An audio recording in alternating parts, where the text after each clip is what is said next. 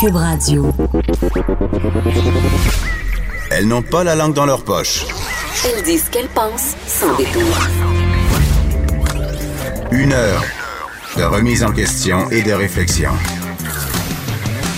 Geneviève Peterson. Vanessa Destinée. Les effrontés.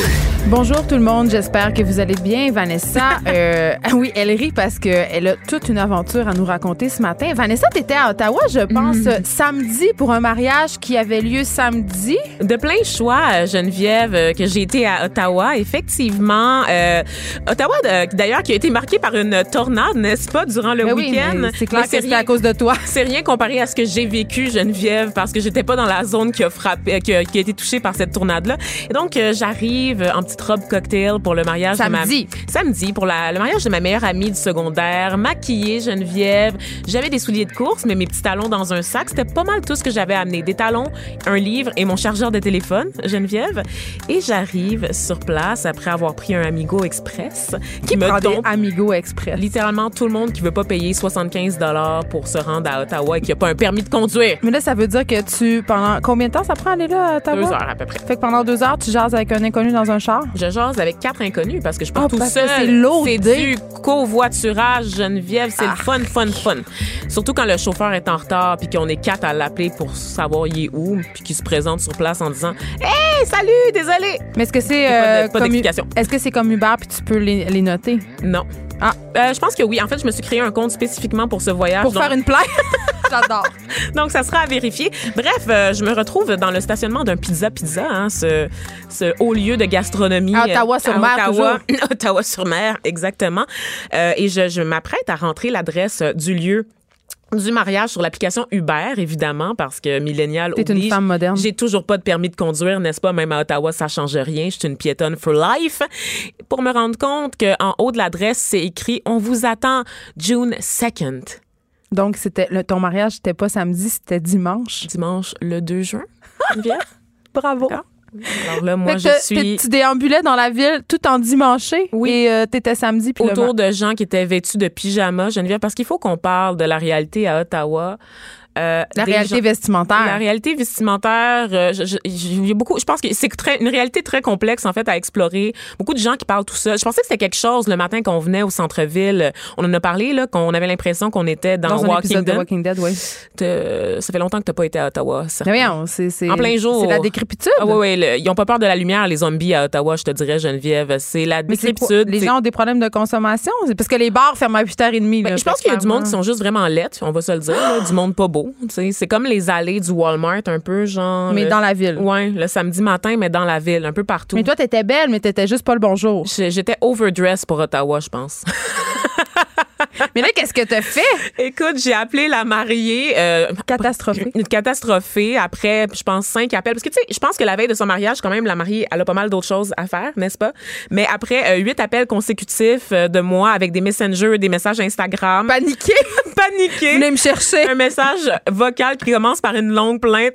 Euh, Lisa, c'est littéralement un extrait du message vocal que je viens de vous faire.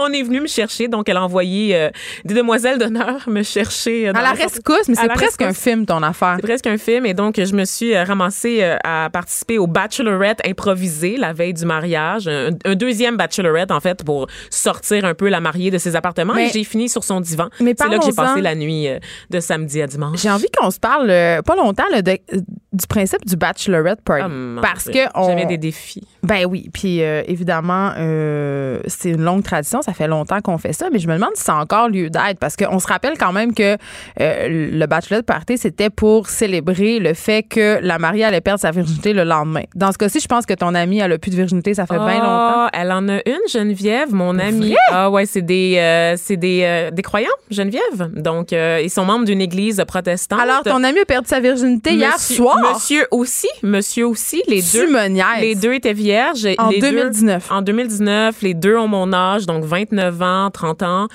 Et oui, ça s'est passé. La chose s'est passée. D'ailleurs, il faut que je l'appelle pour, Pour savoir. Oui, oui. Je, je voulais lui parler de contraception tant qu'à dormir sur son divan, n'est-ce pas? Mais je voulais sont lui dire peuvent euh, tout ce qu'il y avait à savoir sur la sexualité. Puis elle m'a dit, non, on veut faire des enfants tout de suite.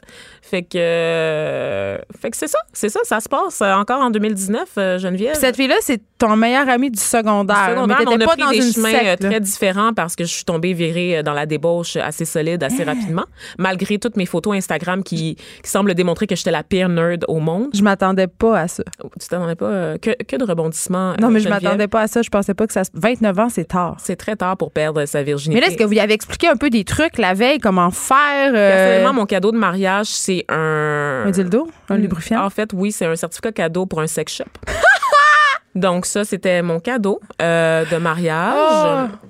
Voilà, et je reste disponible. Donc, je prends les appels, Lisa, si jamais tu veux nous appeler pendant l'émission, puis ça s'est pas passé comme tu pensais euh, la nuit d'hier. Comme nous N'hésite pas. Ah oui, hein, c'est ça. N'hésite pas à nous appeler en ondes. Ça va nous faire un plaisir d'expliquer à et tout le, Québec, tout le Québec comment ça se passe? Comment c'est censé se passer une nuit de noces ou une nuit tout court dans la Ben, vie de Geneviève et Vanessa, puisque non, nous euh, sommes deux débauchés? Non, moi, ma- la nuit, j'essaie de dormir le plus possible parce qu'étant mère de trois enfants, mon sommeil est très précieux. Donc, Ah. Donc, euh, il se passe pas grand-chose. Ben, j'ai la garde partagée, hein, comme tous. euh, D'accord, je comprends. C'est pour ça que t'adores ça, la garde partagée, en ça. fait. Ben Ouais. oui, c'est ça. Parce qu'on sait, Geneviève, que tu as fait des enfants pour te séparer, Oui, puis euh, pour, les, confier, euh, contraindre. les confier aux moins offrants. C'est ça, et les contraindre à vivre des vies euh, chamboulées, n'est-ce pas? C'est pour ça. Vanessa, Vanessa fait allusion à une chronique que, j'ai écrite dans le Journal de Montréal où je disais que la garde partagée était le meilleur des deux mondes et où j'avais reçu moult commentaires Haineux. Oui. Oui, oui, on peut le dire, hein, c'est ça. On- mais on- tout le monde le pense, c'est juste que personne le dit. Ah non, je pense que les gens te l'ont dit qui t'haïssaient après cette chronique-là, Geneviève. Non, tout le monde, tout le monde aime la garde partagée, Ah mais oui, personne sûr. ose le dire. J'ai eu, eu- eu quand même beaucoup, beaucoup de courriels où on me disait merci d'avoir écrit ce texte. Ah, ça, c'est bon, Mais ça, je ça, savais pas. Parce oui, qu'on les parents- entend moins, hein. Les bons courriels, on retient surtout ceux qui sont négatifs, surtout quand ils sont particulièrement virulents. Les parents de Et l'école. euh, parce que les gens qui nous aiment pas aiment ça nous rappeler souvent qu'ils nous aiment pas, n'est-ce pas? Il suffit pas d'un message, ça doit être répétitif. Toi aussi, t'aimes ça, lire des gens puis écouter des gens pour les haïr. Là, fait que ça, vient, euh, ça vient avec la. Non, mais c'est parce que tu fais ce métier-là aussi. Mon plaisir est juste dans le fait de les haïr en silence. J'étais avec ma mère en fin de semaine euh, chez nous, puis à un moment donné, elle a passé un commentaire euh, sur une artiste qu'elle voyait à la télévision. Et là, je vais pas nommer l'artiste, mais euh, elle, a, elle a passé un commentaire sur son physique, puis elle a dit euh, Elle, je suis pas capable, elle m'énerve pour telle et telle raison. Et là, je l'ai regardé, puis j'ai fait T'es consciente, maman, que quand les gens disent ça de moi, tu trouves ça épouvantable, tu trouves que ça se fait Mm. pas. Et là, elle est allée du commentaire classique. Ben, elle fait un métier public, j'ai le droit de le dire. Ah non! J'ai le droit de le dire. Ta mère trahit son âge. Je sais, c'est ça ça. fait très boomer comme réaction. Oui, mais Je l'ai dit, je l'ai dit, C'est pas parce qu'on est des personnalités publiques puis que vous avez une photo d'avatar de chat que vous avez le droit de nous écrire pour une nous dire qu'on a un bourrelet de taille ou qu'on est niaiseux. Si vous avez une photo du drapeau du Québec, écrivez-moi même pas. Je veux pas vous lire. Ah non, moi au contraire, écrivez-moi. J'adore vous lire. On, on va pas on va pas s'entendre. Donc Euh, Vanessa, c'était un très beau mariage et là un très beau mariage. Et j'aimerais revenir sur une anecdote qui s'est passée le soir euh, du Bachelorette euh, improvisé. on est rentré dans un bar pour prendre un shot et mon ami portait un petit voile qu'on Ben, lui évidemment. avait, qu'on lui avait fait, classique avec un- une grosse banderole bride, bride to be, n'est-ce pas? Et il y a une madame qui l'a accroché, une madame complètement saoule qui l'a accroché par le poignet en disant Don't do it. Oh mon dieu, Vanessa, j'ai fait ça en fin de semaine passée. Je l'ai fait. T'as fait ça? Oui, à la- future mariée? En fin de semaine Mais passée. voyons! T'es la vieille madame saoule dans mon anecdote. Non, j'étais. Non, mais moi, ça me, ça me catastrophe, les gens qui vont se marier. Ils, ils sont vraiment pas au courant des conséquences financières d'un tel. Lisa, ferme ta radio à l'instant, s'il te plaît. Mais pour vrai, il y avait un bachelorette party dans un karaoké de Québec où j'étais, le bar Le Dauphin, pour ne pas le nommer, une institution. Et il y avait euh, une future mariée, puis elle a commencé à, à me dire à quel point elle s'apprêtait à commettre un geste incroyable, que c'était vraiment le fun et tout ça. Et moi, de lui réciter toutes les lois du patrimoine familial qu'il allait faire, qu'elle allait, euh, sa vie allait être un enfer. Et j'ai aussi Pourquoi j'ai l'impression que donné des statistiques de divorce. Non, j'étais zéro pas suis- T'étais zéro pas saoule. Non, non, je Donc, t'étais saoule, Geneviève? J'étais très deux. saoule. mais j'étais très saoule et très réaliste, OK? Puis euh, d'ailleurs, euh, il y, a une- il y a une très bonne chronique que je vais, je vais que je m'apprête à commettre. Et commettre est un mot que je choisis euh, sur les pensions alimentaires qui s'intitule Les hommes ne sont pas des guichets automatiques. Vous, allez, vous irez lire ça, ça va être Alors, publié tantôt. commentaire haineux, il y aura Ah, une mon fois de Dieu. plus. Ben non, mais je vais avoir plein d'hommes de mon bar. J'aime ça, Dieu sait. Moi, je suis une masculiniste, tu savais pas ça? Donc, Allô, euh, voilà. Durocher deux. On félicite Lisa, d'ailleurs, euh, pour son mariage. Et Zach. Euh, on sait que, ben, pas vraiment, mais. Ben, on- qu'est-ce qu'il a fait? ils ont une chance sur deux de, de, de divorcer. hein. Pourquoi on, pourquoi on félicite on Ben, parce qu'on le connaît marié? pas, je le connais pas. Ben Bon, oui, moi, je le connais depuis samedi, hein, vu que ben, c'est parfait. chez eux. Et je, on, il a défloré ton ami. Je tiens juste à le souligner. On Mhm. J'espère s'en va complètement ailleurs, Vanessa. Complètement. Euh, incursion dans l'univers lucratif d'épicerie. Un titre accrocheur. En tout Ben, cas, moi, débauche à l'autre, moi, je trouve qu'il y a un lien, là. c'est un texte euh, de Daniel Renault qui est paru dans la presse et évidemment euh, dans la foulée du podcast Narcos PQ. Moi, je suis en train de, je consomme vraiment, vraiment beaucoup de, de contenu sur les drogues. On dirait que c'est, euh, c'est comme mon tueur si proche. Narcos PQ qui est disponible sur l'application de Cube Radio. Oui, C'est puis un c'est- produit de Brigitte Noël et de Félix Merci pour la plug, Vanessa. Tu as bien appris euh, ton texte, mais j'en profite pour souligner que les nouveaux épisodes sortent le lundi. Est-ce un hasard? Hmm. Mais, mais c'est ça, une vaste enquête euh, dans la presse qui nous, euh, en fait, euh, qui met en lumière les dires d'un délateur qui s'appelle Patrick Corbet. Et là, je vais pas vous faire euh, le résumé de, de cette enquête-là. Vous irez lire là, le texte dans la presse. C'est divertissant. On apprend des choses. Mais moi, j'avais envie euh, de parler d'une certaine partie euh, de cette enquête-là où on parle d'une certaine piquerie dans Hochelaga Maisonneuve. Et là, bon, on sait qu'Hochelaga Maisonneuve, quand même, c'est un quartier qui a été connu, notamment pendant la guerre des motards. Il y a eu, évidemment, des guerres à cause du trafic de drogue, des tensions entre les Rock Machines et les Hells Angels. Donc, on, dans l'article, on parle de cet âge d'or-là, de la consommation de la drogue, et on parle des piqueries. Euh, piqueries qui avait une piquerie emblématique là, qui était sur la rue Sainte-Catherine, qui avait été fermée Ah, par la police. où. Ben oui, on, sait, on- je pense qu'on sait tous un peu c'est où si on habite à Montréal, Mm. et qui a été réouverte quelques jours plus tard. Euh, et là, euh, Patrick Corbeil disait euh, qu'il passait environ euh, 4 kilos de coke par mois dans cette piquerie-là, qu'il y avait tellement de monde, OK? Il décrit ce- cet endroit-là comme la, c'était leur vache à lait, OK? Euh, il y avait tellement de monde qui devait changer les tuiles du plancher toutes les trois semaines puis peinturer toutes les deux mois, OK? Tabarnouche. Et là, tu sais, dans notre tête, tu sais, on pense piquerie. Un piquerie, moi, quand je pense à une piquerie, je vois un immeuble délabré avec des junkies couchés sur des divans sales, des botches à terre. Mais non, non, c'était organisé, cette affaire-là. C'est vrai, parce qu'il y a, ça hein, em- sur Sainte-Catherine, Oui, je tiens à le c'est- souligner. Ces grosses piqueries-là, il y a des gens qui travaillent il y a des employés, donc des vendeurs, il y a des gé- un gérant. Donc, c'est une, une Un gérant de de, la. SQDC Ben, on undercover. Et le gérant, et j'aimerais souligner son surnom est Bobette. Moi, je trouve que ça ne s'invente pas. Euh, donc voilà, une piquerie euh, quand même assez importante. Et je voulais attirer ton attention, Vanessa, puis c'est de ça dont je voulais discuter avec toi. Les policiers savaient que cette piquerie-là existait et la toléraient, Hmm. OK? En échange de quoi? En échange du fait que les possesseurs, les propriétaires de cet endroit-là euh, devaient faire des dons à des organismes de charité. Ben voyons. donc. En échange, la police permettait de ne pas faire de dommages quand ils venaient faire des descentes. OK? Oui, Et là, là, là, là, c'est pas. je- Non, je sais. C'est pas une pas de joke. mots. Je, je suis choquée. Non, mais c'est pas. Ben, est-ce que est-ce vraiment choquant? Parce que les policiers. euh, Ben, on sait qu'ils ferment les yeux sur beaucoup d'activités Attends, illicites, on le sait. Mais la raison- qu'il y a une certaine forme de cohésion et d'ordre social quand tu as des, des têtes fortes qui maintiennent une main de fer sur certaines industries, là, on le sait. là. Donc, Patrick Corbeil, qui est le délateur euh, qui a mis tout ça au jour, euh, pense que la police fermait les yeux parce que euh, il savait bien que tous ces gens-là se retrouveraient morts dans des neige s'il n'y avait pas eu cette piquerie-là. Donc, c'était une façon un peu de contrôler les morts. Mais là, rendu là, là Puis d'avoir identifié aussi les bons de l'industrie, Oui, savoir c'est qui, un peu comme le parrain, on- tout le monde sait c'est qui, tu sais, il fait ses petites affaires de son côté, puis tant qu'il n'y a pas de mort dans la population civile, Ouais, mais on rendu là, rendu là, Vanessa, rendu au point où les policiers passent des deals avec les trafiquants de drogue, euh, puis laissent ça aller au grand jour. Pourquoi on décriminalise pas tout ça? Tu sais, là, on, on parle quand même de drogues qui sont dures, l'héroïne, la cocaïne, le crack et tout ça.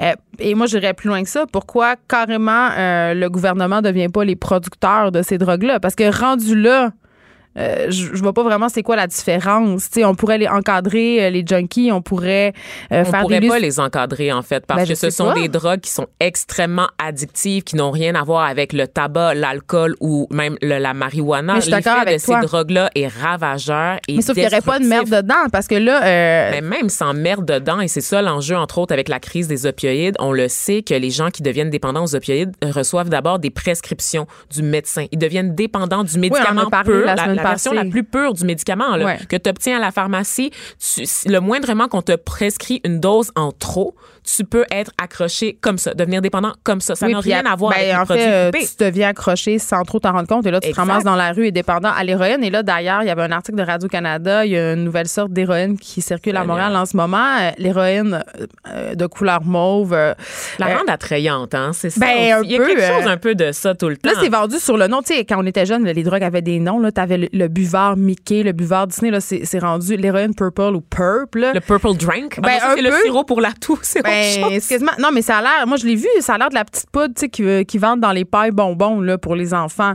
Oh, Euh, donc, cette héroïne-là qui est coupée avec, euh, ben, justement, c'est un mélange d'héroïne, d'oxycontin, de fentanyl ou de carfentanyl. Donc, c'est vraiment dangereux. Ça, c'est une surdose euh, en, en une sniff, là. Ben, je sais pas, donc. mais tu sais, quand tu me dis le gouvernement pourrait pas contrôler, ben, du moins, il pourrait contrôler ce qu'il y a dedans. Puis, si les junkies, les gens dépendants, euh, je pense pas. euh, Dans les pays où la drogue a été légalisée, où toutes les drogues ont été légalisées, euh, il y a pas plus de consommateurs. Parce que c'est pas la même affaire que le pot, ces drogues-là. C'est c'est pas. Je pense pas que quelqu'un va se lever un matin puis va dire Hey, l'héroïne est rendue légale, je vais aller essayer ça. Ça reste quand même excessivement intense là, de faire de l'héroïne. Je pense pas. différent avec quelque chose comme la marijuana, qui est une drogue récréative. C'est qu'une drogue, par exemple, comme l'oxycontin. Mais ça, ça crée une forte dépendance. Ça crée une dépendance, mais c'est avant tout utilisé pour calmer des douleurs. Les gens Ouais. vont pas utiliser ça à des fins récréatives. Les gens qui ont mal, qui ont de la misère à avoir accès à un, un Là, physiothérapeute. je veux pas parler de ça. Moi, je veux parler des gens qui sont déjà accros à ça. Les, les consommateurs d'héroïne, de crack. mais tu le rends encore plus accessible pour eux. Ben, tu résous pense pas, le pas. problème, tu règles pas le problème de la dépendance. C'est ça qu'on veut combattre à la base. C'est qu'on veut pas, oui, effectivement, qu'il y ait de nouveaux clients, mais ceux qui sont là, on peut pas continuer à entretenir une dépendance Ben, qui est aussi grave. Ben moi, je pense qu'on peut leur donner une dose en leur fournissant de l'accompagnement, des soins, comme c'est le cas dans les piqueries supervisées. Oui, exactement. Et Ou moi, c'est la solution pour moi, mais c'est pas de la décriminali- décriminalisation, ça. C'est vraiment de fournir les alternatives légales reconnues. Là. Par exemple, dans les cas des, des, des sites euh, d'injection supervisée, on donne de la méthadone, n'est-ce Oui, pas? on donne surtout de la nalarone en cas d'overdose. Tu le sais plus que moi, la déesse des mouches à feu, tu le sais, moi je suis, je suis très sage comparé à toi, mais on sait qu'on donne pas exactement de l'héroïne, on donne les dérivés, n'est-ce pas, médicaux Ouais. qui sont reconnus. Je pense qu'il y a cette option-là qui est viable effectivement pour les drogues dures, pour les drogues d'ordonnance aussi, que ça soit supervisé. Mais de là à décriminaliser, je vois pas comment le gouvernement du Québec pourrait produire ces drogues-là sans qu'on ait un problème de santé publique assez rapidement Mais moi, sur je pense que ça pourrait le contenir au contraire. Mais on n'est pas d'accord n'est là-dessus. pas d'accord, puis on n'est pas obligé de l'être, Geneviève. C'est ça la beauté de la chose. Mais c'est difficile quand même de mettre en place des politiques euh, pour encadrer justement le monde illicite. Et il y en a une autre politique qui fait jaser euh, Vanessa, qui vient d'être introduite par le SPVM. Ça, s'appelle le programme Radar, justement, et euh, ça vise les victimes d'exploitation sexuelle, donc le travail, euh, Travailleuse du sexe. les travailleuses du sexe, la prostitution. Et là, ils sont, Tu parlais de délateur, Geneviève. et- ben, c'est un peu ça là, Ah. qui va se passer parce que rapidement, comment ça va fonctionner, c'est que euh, le SPVM euh, encourage les euh, ceux qui travaillent dans les hôtels et les chauffeurs de taxi à dénoncer s'ils sont témoins de choses. euh, en fait, s'ils soupçonnent qu'une femme ou une travailleuse du sexe ou un travailleur du sexe, ça peut être tous les sexes, est exploité. Et là, euh, Stella a fait une sortie pour dire que c'était pas nécessairement une bonne chose, que ça allait euh, encore plus stigmatiser les travailleuses du sexe parce qu'évidemment, euh, l'hôtel, c'est quand même un lieu très sécuritaire pour elles. Sinon, le lieu le plus sécuritaire. Et là, ils vont avoir peur d'aller dans les hôtels Et maintenant. juste parenthèse, là, on veut juste préciser que c'est un organisme qui accompagne les travailleuses du sexe, donc pour la réinsertion sociale, Oui. qui défend les intérêts en fait du tra- des travailleuses du sexe. ils Elles sont toujours très pro. euh, C'est ça, on le sait qu'il y a deux camps. Il y a les abolitionnistes, n'est-ce pas, qui sont contre toute forme d'exploitation sexuelle ou toute forme de travail du sexe, même s'il est consentant. Euh, c'est ça. Et t'as de l'autre côté, t'as les personnes qui disent, ben non, c'est un, un travail comme un autre. Les femmes, il y a des femmes qui choisissent de faire ce métier-là. Est de ce côté-là. Et de ce côté-là, effectivement. Et là, ben c'est ça. Donc, elles sont pas d'accord avec ce nouveau projet-là qui est Radar. Euh, je sais pas. Moi, euh, j'aurais tendance à être assez d'accord avec Stella euh, pour ce dossier-là. Euh, je suis pas toujours d'accord avec les positions de cet organisme-là. Puis je qui ont pas- tendance parfois à banaliser Ouais, un, un peu. peu. le travail du sexe en voulant défendre les travailleuses du sexe. Et ça, on veut ça parce Moi, qu'on je suis pas une abolitionniste, mais quand même. ça, on veut pas les stigmatiser ces femmes-là. On est bien d'accord, mais par contre, Mais on pas peut un pas dire que comme un autre. Exactement. Moi, c'est moi, c'est juste ça. Tu sais, l'espèce de, de bouillie pour les chats où on nous, on nous, on essaie de nous vendre la prostitution comme. comme un euh, choix libre et éclairé. Il y a personne, il y a, y aucune petite fille de 5 ans qui se réveille puis fait moi mon rêve dans la vie c'est de sucer des pénis pour 45 dollars. Tu me feras pas jamais croire ça. Moins que ça, Geneviève. Moins Ben, ça. là, j'essaie d'aller dans un petit peu le, plus les hauts de fer.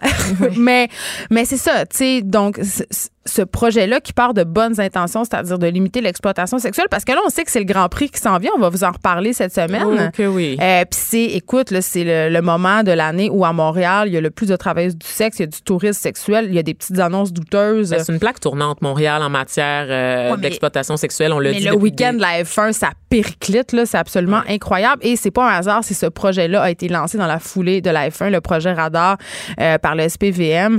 Mais Parce qu'on cherche à protéger les mineurs, en fait. Sur- Et c'est ça, surtout on ça, le mais sait ça va que- pas être ça le résultat. Le résultat, c'est que ça va, c'est une culture de la délation. Euh, Il y a des gens qui vont régler des comptes. Tu sais, quand tu peux appeler pour dire une telle, je crois, est dans une chambre avec un client, ça se passe pas bien.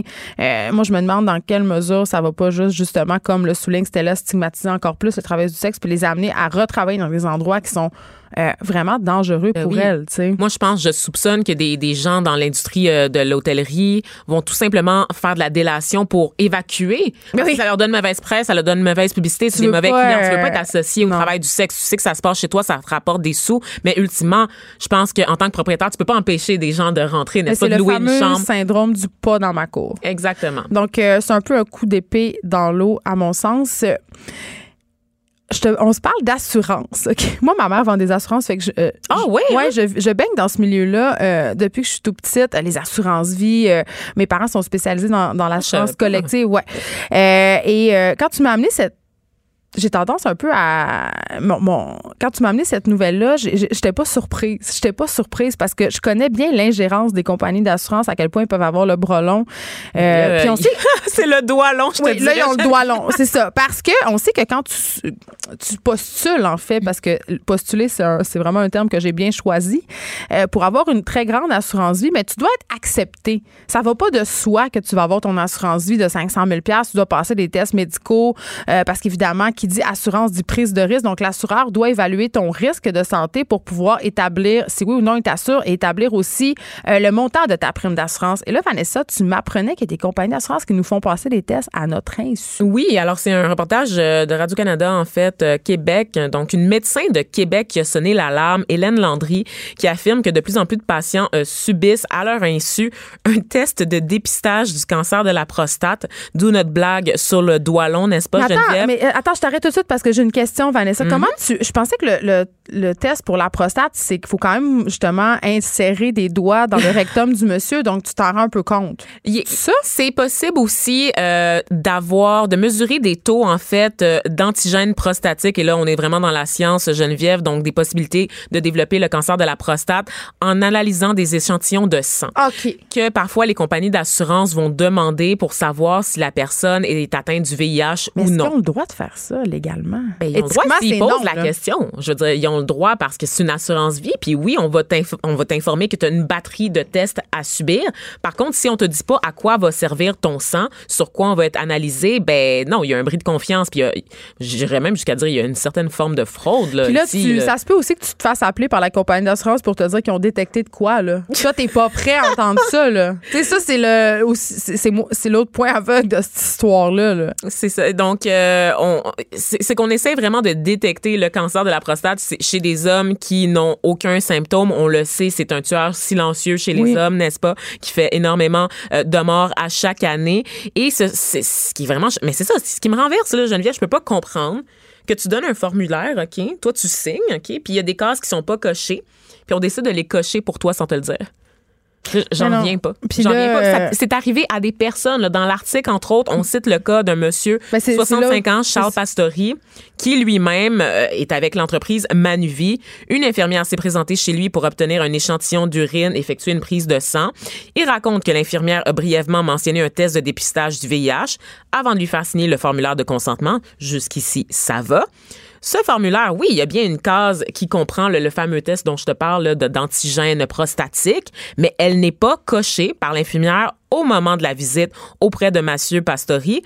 Et pourtant, et pourtant, il a été testé. Puis ça a créé de la détresse chez lui. Là. Il disait qu'il était nerveux, euh, qu'il, qu'il dormait plus. Parce que son taux de, de- d'antigène était trop Ouais. élevé. Donc, comme tu l'as dit, on lui, on l'a appelé pour lui dire, écoutez, monsieur, euh, ouais, pour l'assurance, euh, ça va peut-être pas fonctionner. En passant, vous avez peut-être des risques de développer un Ben, cancer. c'est ça que je viens de dire. Ça ça a aucun bon sens. Ça un n'a peu, aucun bon sens. C'est un peu spécial, puis euh, je conclurai en disant que les compagnies d'assurance pourraient éventuellement s'exposer à de graves poursuites Oui. judiciaires. Parce que le test de sang n'est pas le plus précis lorsqu'il est question de, de, de cancer de la prostate. Évidemment, il faut passer par le cabinet du médecin pour le petit gant, le petit doigt. C'est ça, parce qu'ils trouvent le marqueur et ensuite, la deuxième étape, c'est d'aller voir pour vrai. Exactement. Donc, des faux diagnostics par des compagnies d'assurance, ça se peut. On est là, Geneviève. Donc, oui, il s'expose à des poursuites. Puis, encore une fois, ça se peut pas, là, faire signer des formulaires euh, sans que le consentement soit libre et éclairé. Ça n'a aucun bon sens. A- moi, là, je trouve qu'il y a beaucoup de laisser-aller, là, en matière. Je veux pas insulter tes parents, Geneviève, là. Non, mais- Je veux pas créer un conflit, mais des fois, là, les compagnies d'assurance veulent tellement pas payer, là. Veulent tellement Non, C'est pas des fois. Les compagnies d'assurance C'est vrai. ne veulent jamais payer. Geneviève Peterson. Vanessa Destinée. Elle manie aussi bien le stylo que le micro. De 9 à 10, les effrontés. Avant euh, d'aborder un sujet vraiment plus sérieux, Vanessa, on parlait la semaine passée de la venue de Mariah Carey au euh, Festival d'été de Québec et je disais à la blague euh, que ces gens avaient déjà été assurés pour 2-3 millions de dollars et là, on se parlait des fesses de Jennifer, de Jennifer Lopez puis qui était assurée elle aussi. Et là, je me disais, mais en même temps... euh, qui assure ses fesses et pourquoi? Parce qu'évidemment, un accident de fesses, ça peut pas arriver. Kenini! Kenini. On a une auditrice qui nous a écrit. Valérie, je vais pas divulguer son nom de famille Non. parce que je vais lui laisser un minimum euh, De d'honneur- dignité. de dignité, effectivement, parce qu'il lui en reste plus beaucoup après sa mésaventure. Euh, on se demandait, Geneviève, tu l'as dit, comment on peut se scraper les fesses, fesses. dans la vie. Eh bien, des fois, ça passe par un cheval, Pardon? un cheval à la forte dentition, Elle s'est fait mordre les fesses par un cheval. littéralement. Notre auditrice Valérie s'est fait mordre les fesses par le cheval. Mais à jusqu'à quel point? C'est ça? tellement fort qu'il y a une boule entre ses deux fesses, puis c'est comme si elle avait trois fesses en ce moment. Donc, Continuez j'aimerais à nous écrire, tout le monde. j'aimerais saluer Valérie. Donc, une minute de silence pour Valérie. Oh, non, c'est déjà terminé. Donc, euh, Valérie, merci. Merci pour ton commentaire. Euh, merci d'avoir éclairé euh, nos lanternes, n'est-ce pas? Je peux pas croire qu'on va parler euh, d'une femme qui s'est fait mordre les fesses, qu'on passe d'une femme qui s'est fait mordre les fesses au génocide des femmes autochtones au Canada. C'est une gradation qui est assez, assez rapide, On mais se ça penserait peut... à Denis Lévesque. Bon, en tout cas, J'allais faire des, des jokes très déplacés. Non, mais ça, non, je pense que je pense, ça, qu'on je pense a- que ça va là. Euh, mais écoute, ça s'est passé vendredi, puis on voulait euh, évidemment revenir là-dessus. Euh, le rapport tant attendu de l'enquête nationale euh, sur les filles et les femmes autochtones disparues ou assassinées. L'Enfada. oui, exactement. Vanessa, c'est un sujet que tu connais très bien, que tu as étudié à fond. C'est vraiment dans ton beat. On parle de génocide, puis pas de génocide qui s'est passé à l'autre bout du monde ou dans un pays en guerre. C'est un génocide qui s'est passé chez nous. Puis là, c'est pas tout le monde qui est d'accord pour appeler ça un génocide, mais ça, on va Mm, Oui, en reparler. là. Mais euh, donc voilà, on trouvait ça important de revenir euh, sur euh, ce pan assez malheureux de notre histoire. N'ayons pas peur des mots. Absolument. Et euh, Geneviève, bon, tu le disais, l'enquête nationale sur les femmes et les filles autochtones disparues ou assassinées, c'est l'enfada. Donc, je vais le dire comme ça euh, tout au long de la chronique parce que c'est assez long à dire, mais ça dit ce que ça a à dire quand même. Et c'est pas, c'est pas pour rien qu'on a fait ce choix-là euh, en termes de nom de commission. C'est pas le plus sexy, mais c'était pour en Une fait. commission, c'est pas là pour être sexy non plus. là. Ben, des fois, on aimerait ça pour que les gens s'en soucient un peu plus, qu'on comprenne en quoi sont investis nos sous, Geneviève. Surtout qu'on on a généralement tendance à tabletter les rapports. Fait que si ça peut envoyer un message fort à travers le nom, on va le prendre. OK? On va prendre ça. Et donc, pour euh, les femmes autochtones euh, assassinées disparues, vous vous rappelez comment passer sous silence ce qui s'est passé à Val d'Or, comment passer sous silence ce qui s'est passé également dans l'Ouest canadien, n'est-ce pas, où des femmes, 4000 femmes en ce moment là au Canada qui manquent à l'appel à des femmes autochtones. Une réalité qu'on a cachée pendant très longtemps. On les cherche pas tellement. On va les cherche pas tellement et je fais le parallèle avec Val d'Or parce qu'on a su aussi qu'il y avait des cas d'harcèlement, d'agression sexuelle impliquant des des policiers de la SQ, évidemment. C'est Enquête qui avait mis ça au jour. Ça a été quand même, c'est un reportage qui a fait du bruit. C'est un reportage qui fait pas l'unanimité non plus. Non Vanessa, plus, parce qu'il y a toujours deux versions dans une histoire d'agression sexuelle et parfois il y a beaucoup de zones grises également, Geneviève. Donc, qu'est-ce qui dit vrai dans toute cette histoire? Malheureusement, je pense qu'on ne le saura jamais. Par contre, ce que l'on sait, c'est qu'il y a énormément de femmes autochtones qui manquent à l'appel. C'est un fait, c'est statistique et c'est des statistiques qu'on a cachées pendant très, très longtemps, euh, Parce que ce n'était pas quelque chose qui était pris au sérieux par les autorités. Et quand je dis les autorités, c'est pas juste au Québec. Parce qu'ils sont des citoyens de seconde zone, parce qu'il y a des problèmes de consommation, parce qu'ils ont des mœurs douteuses.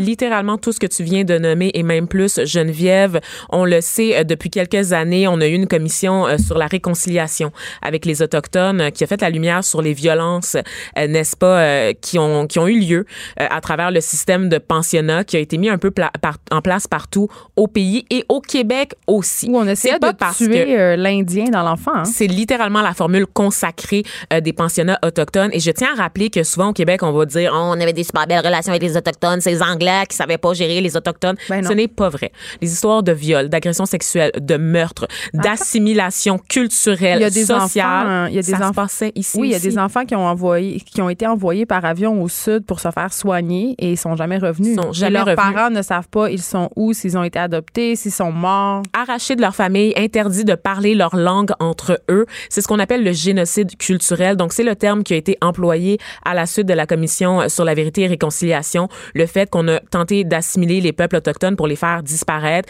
les faire correspondre à l'identité canadienne dans son ensemble, européenne. Et euh, au niveau euh, de tout ça, ça, c'est une chose. Mais découle de ça des violences intergénérationnelles, ce qu'on appelle vraiment un cycle de traumatisme.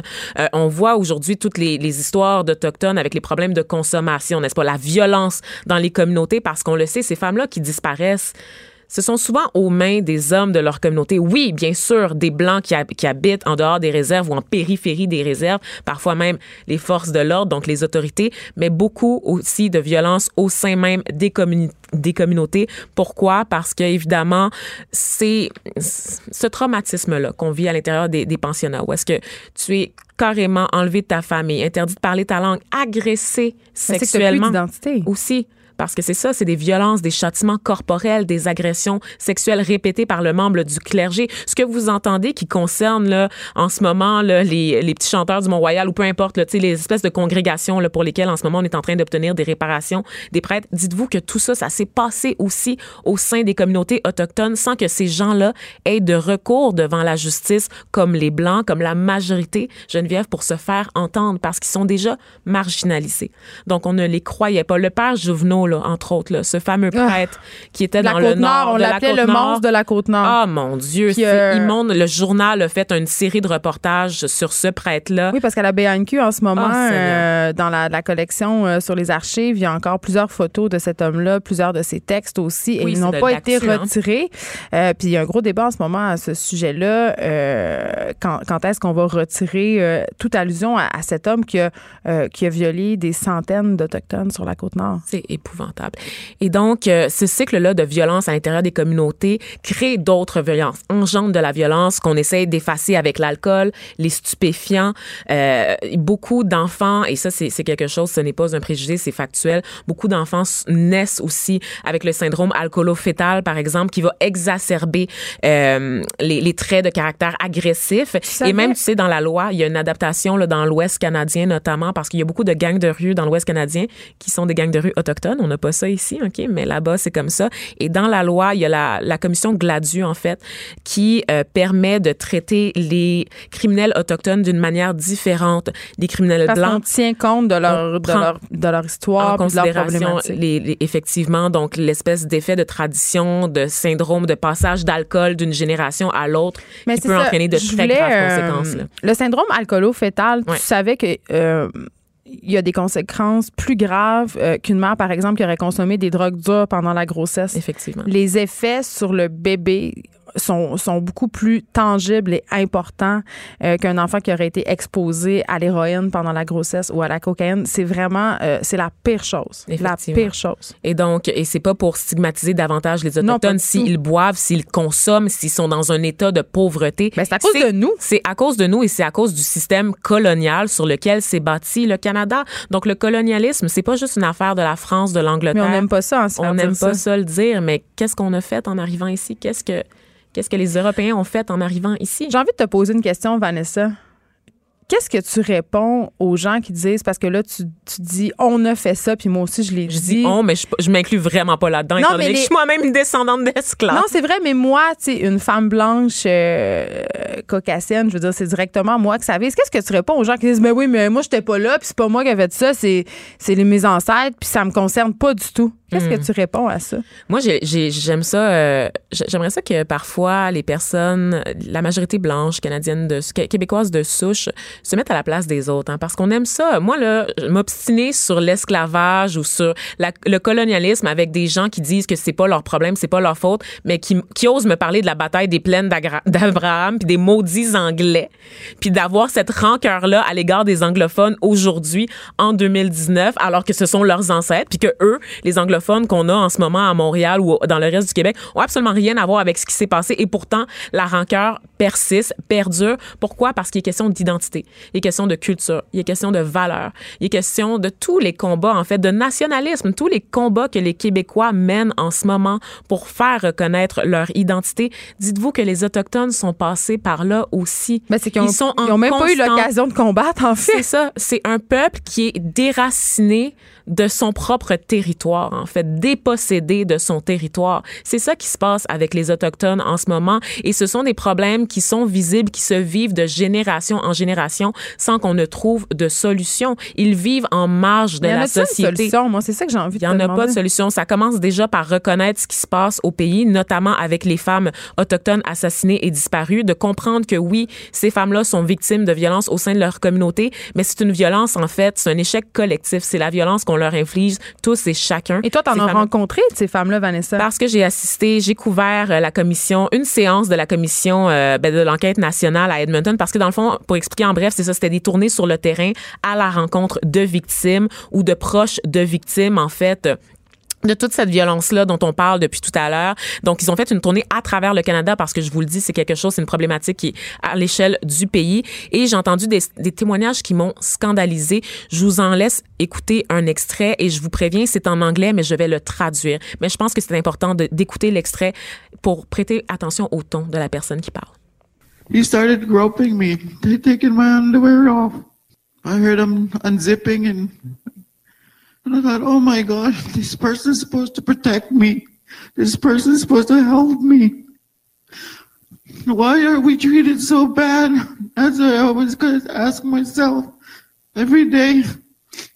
Every time I see an RCMP or an officer, I tremble, I get scared. Are they gonna do this to me? Ce qu'on vient d'entendre, c'est une femme autochtone qui décrit son agression sexuelle aux, aux mains d'un policier de la GRC, Geneviève. Elle Donc, dit, elle elle était supposée de me protéger. cette personne est censée me protéger. Pourquoi est-ce qu'on est traité de cette façon? Ce monsieur est arrivé, a descendu ma petite culotte, a commencé à me menacer. Donc, c'est un témoignage que j'ai moi-même rapporté. J'étais là. Je l'ai entendu, Geneviève. Je l'ai vu de mes yeux, cette femme-là pleurer en racontant comment elle avait été traitée par les services de police qui étaient censés la protéger. J'ai entendu d'autres histoires d'horreur aussi. Des familles qui rapportent la disparition d'une femme à qui on va répondre, ouais, ben, tu sais, en même temps, elle a des problèmes de consommation. C'est une pute. C'est une pute. On la voit tout le temps, elle fugue tout le temps. Puis Des, des, des policiers qui attendent une semaine avant de lancer les recherches, Geneviève. Ben, je vais jamais oublier l'histoire se- de Robert Picton, qui est ce tueur en Ben série oui. de l'Ouest canadien, qui a Ben tué oui. une quarantaine de femmes autochtones euh, qui étaient prostituées dans le quartier de Vancouver où il y a justement euh, euh, le plus d'héroïne au pays. On les a route- pas cherchées. Il y a Ben une oui. route là, sur, au Canada là, qui, qui est comme sur un tronçon de la transcanadienne, qui est comme la route du sang. Parce Mhm. que c'est la route où on, les femmes autochtones disparaissent en, En fait, masse. c'est la route où les gens viennent chasser. C'est comme ça, c'est comme ça qu'on l'a décrit cette route-là. Il y a plusieurs documentaires qui ont Mm. été faits Et à ce sujet-là. j'ose vous dire que jamais des femmes blanches qui disparaissent, on attendrait une semaine avant Eh, de lancer Dieu. des Ben, recherches pour les retrouver. Jamais. Ben non, ça serait, écoute, le, le pays au complet serait mobilisé, l'armée serait mobilisée. Exactement. Alors, comment tu justifies, Geneviève, qu'on a dû attendre tout ce temps-là pour avoir une commission d'enquête sur ce qui se passe avec ces femmes-là, ces 4000 femmes-là qui manquent à l'appel à travers le pays? Oui, mais comment être sûr le- que ce rapport-là va pas être tabletté comme les autres? Moi, c'est ça que que je trouve dommage. Puis c'est ça ma crainte. Ben, ce qu'on voit, en fait, c'est une prise de parole, puis une, euh, comment je pourrais dire, une reprise de l'identité, une réaffirmation de, de l'identité autochtone depuis des dernières années qui passe, entre autres, par les nouvelles générations, euh, des jeunes qui sont fiers de l'identité, qui se Qui veulent, réclament oui, de réapprendre leur langue. Exactement, qui se réclament de l'héritage québécois, bien sûr, parce qu'ils sont pas en conflit avec les Québécois, ils sont pas en conflit avec les Non, Canadiens. je pense que c'est ces gens-là. important de le souligner. Il faut le souligner. On veut pas aller dans la culpabilisation. On veut pas. On veut obtenir réparation. Et pour obtenir réparation, il faut reconnaître qu'on a qu'il y a du tort qui a été causé. Il faut savoir qui a causé le, tort, à quelle fin, pourquoi on en est là. Et il faut obtenir des solutions, proposer des solutions aussi pour réparer. Donc s'excuser d'abord, c'est la première des choses vraiment, Geneviève. Mais Justin le fait. Justin le fait en pleurant, mais je, je pense que au-delà de de Justin, crocodile? au-delà de Justin, la population doit être consciente des enjeux qui guettent en ce moment les autochtones. Et là, je vais juste terminer là-dessus. Il y a un débat en fait qui fait rage parce que on veut pas utiliser le mot génocide, notamment parce que c'est très fort. La définition du génocide, elle est conscrite à l'intérieur des, des règles de la communauté internationale. Donc c'est pas n'importe quoi qu'on peut qualifier de génocide. On voit notamment avec le génocide arménien en ce moment qui est disputé d'un côté comme de l'autre. Normalement, ça doit être un événement euh, qui vise à exterminer de manière planifiée, ok, un peuple, une nation, une ethnie. Par exemple, l'Holocauste, donc le génocide juif, celui du Rwanda aussi, donc des des des actes de masse, des tueries de masse qui sont planifiés À l'avance planifié quand même. par l'État. Ici, c'était planifié. Je veux dire, c'était clairement la mission des missionnaires jésuites qui sont arrivés ici. Ben, c'était d'assimiler euh, les Autochtones. Donc, Quand en- on parle aux prêtres, eux, c'est partager la bonne nouvelle, Non, Geneviève. C'est partager l'amour du Christ, moi, j'ai, n'est-ce pas? moi, j'ai lu, euh, dans le cadre de mes études, j'ai lu des, euh, des, euh, des lettres de mission jésuites où on disait carrément euh, arrangez-vous pour que les Indiens s'intéressent pas aux choses matérielles, s'intéressent à la spiritualité pour qu'ils laissent tomber leur, euh, leur tradition. Absolument. Donc, c'est quoi? C'est pas la planification. Et moi, je, je veux dire en terminant que j'ai suivi un cours à l'université de Politics of the Holocaust qui se concentrait en fait sur toutes ces mesures qui ont été mises pour la solution finale durant l'Allemagne nazie euh, pour l'extermination des Juifs. Et le prof a commencé la session de 15 semaines de cours en disant, moi, je reconnais deux, avant qu'on parle des génocides modernes, je reconnais deux génocides dans l'histoire de l'humanité, celui des Autochtones, celui des Noirs victimes de la traite transatlantique. Ça, ce sont des génocides qui existaient avant même qu'on s'entende sur la définition de génocide. Ils ne sont pas reconnus en ce moment par les institutions internationales, mais dans la définition, dans la façon de faire, dans leur mise en place, ce sont Ça des génocides. correspond. Ce sont à nous de revoir les définitions, Geneviève. Mais c'est jamais facile euh, de se regarder dans le miroir puis de- d'adresser ces blessures historiques-là. Mais comme tu dis, c'est le premier pas vers la réparation. On s'arrête un instant. Il y a Thomas Levac après la pause. Pour nous rejoindre en studio, Studio à commercial cube.radio. Appelez ou textez 187 Cube Radio. 1877 827 2346. Les effrontés. Thomas Levac, ton sujet du jour euh, tombe à point, je dirais ça. Tu nous parles d'indignation et moi et Vanessa, nous sommes indignés à propos euh, du génocide autochtone. N'ayons pas peur euh, des mots juste avant euh, ta venue parmi, parmi nous. Euh, tu trouves qu'on s'indigne trop, Thomas? Je trouve, que ça, je trouve que l'indignation, c'est quelque chose de très, très, très, très, très précieux. Et c'est, pour, maintenant, je fais partie des médias, c'est, c'est nouveau pour moi. Et ce que j'observe, c'est que, oui, je suis un petit nouveau, je suis un newbie des médias. C'est que l'indignation. encore naïf. Je suis encore naïf. Euh, je- J'espère jamais perdre ma naïveté. Je trouve que c'est quelque chose de très, très, très pré- précieux, ça aussi. J'ai observé que l'indignation, c'est la seule émotion, c'est une émotion qui est très, très, très, très, très utilisée dans les médias. Mais ça fait cliquer. Voilà. Euh, ce qui est malheureux, c'est que quand il arrive quelque chose de vraiment, indi euh, je sais pas un beau mot, mais, mais que- qui, qui force l'indignation, Oui. comme un génocide, c'est traité avec la même énergie qu'un post Facebook de Catherine Dorion. Fait que je crois que quand il y a un truc qui arrive pour vrai, un truc vraiment, vraiment, vraiment, vraiment grave, ça passe un peu dans le beurre. Ça passe juste, ah, une autre affaire que je dois m'indigner. Parce que j'ai observé que par semaine, il y a toujours un truc d'indignation. Oui, c'est qu'on est de scandale en scandale. Voilà. les scandales n'ont pas toujours la même importance. Exactement, on est toujours à 10, on est toujours à 11. Et malheureusement, des fois, il y a des choses qui méritent qu'on y accorde plus de temps. Mais c'est le même, même, même traitement euh, médiatique. Et je crois que un truc comme le génocide euh, autochtone, il mérite qu'on s'y attarde plus longtemps, plus en profondeur, plus en délicatesse, parce que c'est un sujet très, très, très, très, très délicat, euh, que d'autres sujets. Que P.O. Baudouin, mettons. Mettons. Mais c'est intéressant ce que tu dis, Thomas, parce que à un moment donné, euh, j'avais fait un article sur. euh, il y avait eu un attentat dans un spectacle d'Ariana Grande euh, à Londres. À Manchester. Oui, et euh, oui, à Manchester, merci. Et je- le, le titre était Redonnez-moi ma, ma naïveté. Puis ça portait un peu là-dessus de dire euh, qu'à force d'attaques, à force de drames, ben on aurait, je disais, on, on dirait que ça me fait plus grand chose. Mhm. on Moi, dirait qu'on est comme désensibilisé. Moi, mon avis, c'est pas le nombre d'attaques, c'est euh, comment on les traite. Mais c'est les- ça, mais c'est là où je m'en allais, c'est de dire, en traitant toutes les nouvelles sous le même pied, tout est donc un drame, tout est donc important, tout est donc, ça n'a pas de bon sens. Puis on en devient que notre seul modus operandi de consommateur de nouvelles, c'est de chercher la chose sur laquelle s'insurger. Je crois aussi que nous, en tant que personnes dans les médias, on doit faire attention. On doit peut-être prendre une petite pause de l'indignation. C'est pas tout le temps grave ce qui se passe, pas tout le temps horrible, c'est pas tout le temps. C'est pas tout le temps couper le souffle. Mais il y a des gens dont le métier est de s'indigner. Je pense entre autres aux chroniqueurs À moi. qui sont là. Oui, non, mais en même temps, tu sais, on serait pas en arrière d'un micro si on était placide, si on était indifférent face à ce qui se passe. Je pense que le rôle des gens euh, qui sont payés pour prendre position est quand même celui-ci. Puis je pense qu'il est important euh, pour que les gens justement puissent euh, se faire leur idée, aller consommer plusieurs contenus où des journalistes, des chroniqueurs, bon, donnent leur point de vue sur différents enjeux. Ça, je trouve ça important en démocratie que ça existe.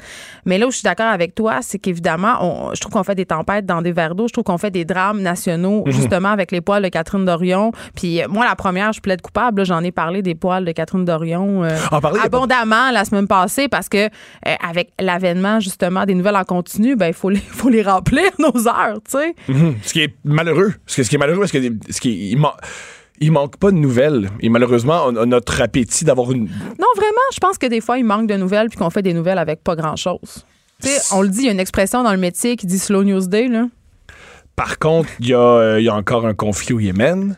Ah, il, y a mais encore, euh, il y a encore des Ça choses génère qu'on- pas du clic, Thomas? Ce qui génère du clic, c'est le toupette euh, de la dernière influenceuse, puis la bourde de P.O. Baudouin, puis les poils de Catherine Dorion, puis la question du voile. Est-ce que ça génère du clic parce qu'on l'a jamais essayé aussi? Non, on l'a essayé, inquiète pas. Si, si je me fie, si je me fie, euh, moi je chronique depuis mon Dieu, je chronique depuis 2012. Euh, Puis tu peux voir aussi sur Facebook quand même la réactivité de la communauté. Euh, tu fais un statut sur un mot drôle de ton enfant, t'as 500 likes. Tu fais un statut politique, t'en as 42. On peut pas toujours se fier à Facebook aussi. Euh, comment non, on mais traite- je parle de mes chroniques aussi. Je, je- moi, je les vois, mes chiffres. Je sais qu'est-ce qui pogne, qu'est-ce qui pogne pas, puis qu'est-ce qui pogne. Ben, c'est l'indignation, c'est le sujet euh, clickbait, comme la question des femmes voilées, toutes les questions relatives aux féministes, à la parentalité. Mais à Donc long- voilà, tu sais. à long terme, moi, les- les- ces, ces médias vont pas, vont pas s'autodétruire si tout ce qu'on fait, c'est à s'intéresser au, au au dénominateur commun. Et je, je crois que bien des gens qui... Faut pas sous-estimer notre lectorat. Moi, je pense qu'on peut leur donner des bonnes choses, mais le Oui, réflexe facile, c'est de leur donner qu'est-ce que- qu'est-ce qu'ils veulent lire et entendre. Moi, ma peur, c'est en continuant à faire ça, le lectorat réalise, ah, je peux faire moi-même. Puis Ben, il s'in- il s'intéresse à des gens qui crient dans leur char. Est-ce que ben c'est là où je m'en allais, mais c'est c'est ça la nouvelle euh, la nouvelle affaire. Ouais, parce que les c'est- gens si, si on fait, si dans le journalisme et si dans les médias on fait des choses faciles, la réaction c'est qui peut faire ça? Pourquoi j'écouterais quelqu'un s'indigner? Pourquoi j'écouterais un journaliste s'indigner d'un post Facebook d'une députée?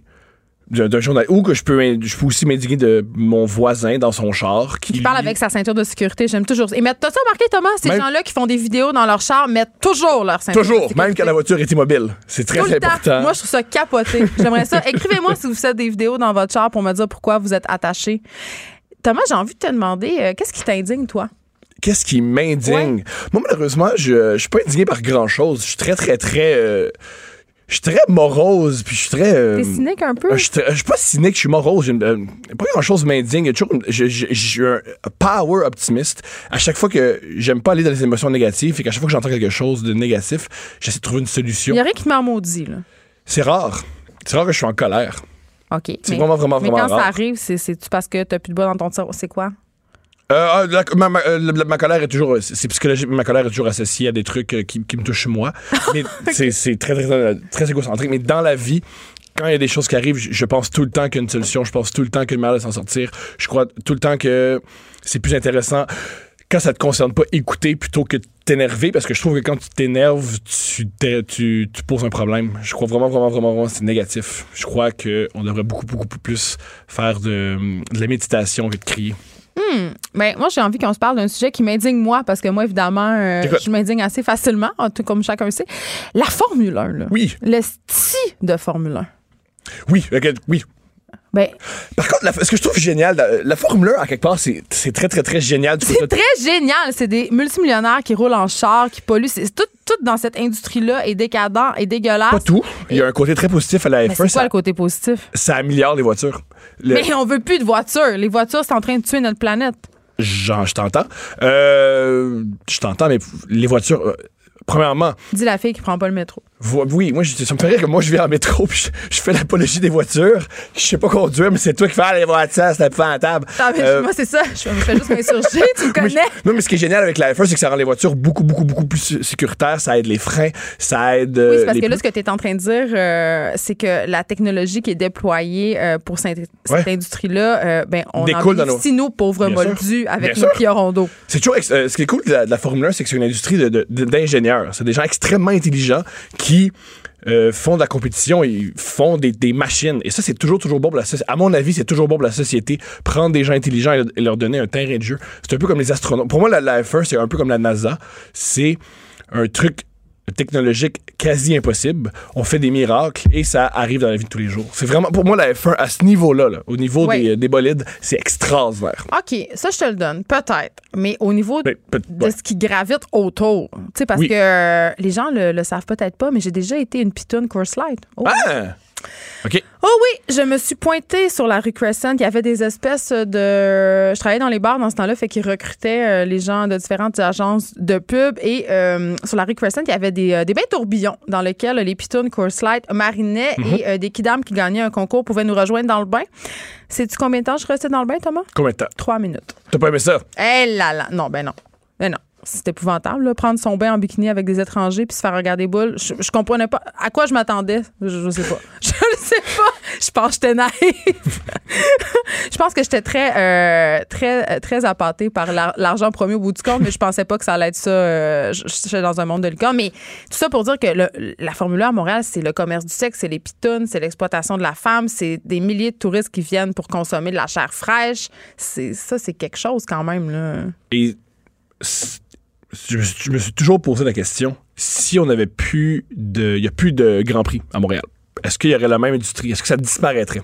Ah non, mais c'est pas ça la question. C'est que l'industrie Montréal, on l'a dit tantôt, c'est une plaque tournante au niveau du trafic humain, du commerce du sexe. Euh, mais dans la fin de semaine de la F1, c'est comme c'est quintuplé. Là. Je veux dire, il y a des filles qui sont pas dans l'industrie du sexe du tout, qui répondent à des petites annonces pour aller être des hôtesses, euh, qui vont tomber dans l'univers de la prostitution puis du trafic à cause de ça. Il y a des gens qui viennent, des touristes évidemment, euh, qui sont en masse dans la ville. Donc, qui dit touristes dit consommation de bars, euh, euh, de filles. Euh, donc, non, le- la prostitution ne va pas disparaître si on abolit la F1, mais quand même, c'est un peu se mettre des œillères que de dire que cette industrie-là, ce week-end-là de Montréal n'encourage pas l'exploitation sexuelle, surtout des mineurs. Moi, j'en ai vu des mineurs, j'en ai vu, j'en ai vu, là. Je- J'en doute pas. Moi, ma grande question, c'est. J'ai deux questions. Premièrement, est-ce que avec. Moi, ce qui me fait vraiment, vraiment peur dans, dans- dans ce que tu viens de dire, c'est est-ce qu'il y a des filles qui commencent avec Oui, le Grand Prix, qui sûr. restent dans cette industrie-là, Ben oui. c'est très, très, très payant. Ben oui, parce que là, tu réponds une petite annonce, tu y vas dans le sauna Course Light, puis t'es peut-être pas comme moi, tu trouves ça peut-être bien le fun de te faire 500 pièces à une heure, puis après ça, tu continues, tu te mets Tu sais, ben oui, il y a des filles qui vont être mises en contact avec le commerce du sexe de par cette seule fin Mhm. de semaine, c'est sûr. Ben oui, ben oui. Puis moi, tu- oui, oui, j'en doute pas. Fait que ça, c'est. En tout cas, je, je trouve un peu. On est hypocrite, puis on se ferme un peu les yeux quand on se dit Ah, mais c'est un problème qui existe déjà. euh, Je pense, ça pas qu'on va se ferme, pas. je pense pas qu'on se ferme les yeux, c'est que c'est une, je pense que c'est une manière d'évaluer. c'est- une manière d'évaluer le problème. C'est que une, ma- une des manières d'évaluer, c'est qu'est-ce qui se passe? Est-ce que c'est juste la, est-ce que c'est juste la fin de semaine? Est-ce Parce que la F1, pour bien des gens, ce sont les filles. Ouais, pour bien des gens, le, le but c'est on se fout des bolides, on se fout de la course. On vient triper à Montréal, consommer des Ouais. femmes, puis nos, justement parce qu'on a laissé les nôtres à la maison. Là. Oui, j'imagine, oui. Mais on C'est- n'en a pas de solution, Thomas. C'est ça. Ben, j'imagine. Ça, c'est une grande.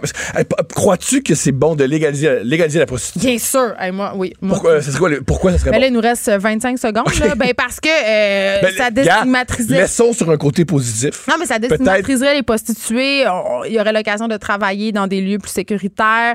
Euh, y aurait, moi, je- la répression, le marché noir. euh, C'est jamais ça, positif, hein? Non, je pense C'est pas. rarement positif. Je pense pas. Je pense que ces femmes-là. Bon, tu, parlais, tu euh, parlais d'oreillères tantôt. Si le moi, je Ben, crois que les oreillères, c'est fab. Ah, les si les oreillères, pardonne-moi. Si on les interdit, ça n'existera pas.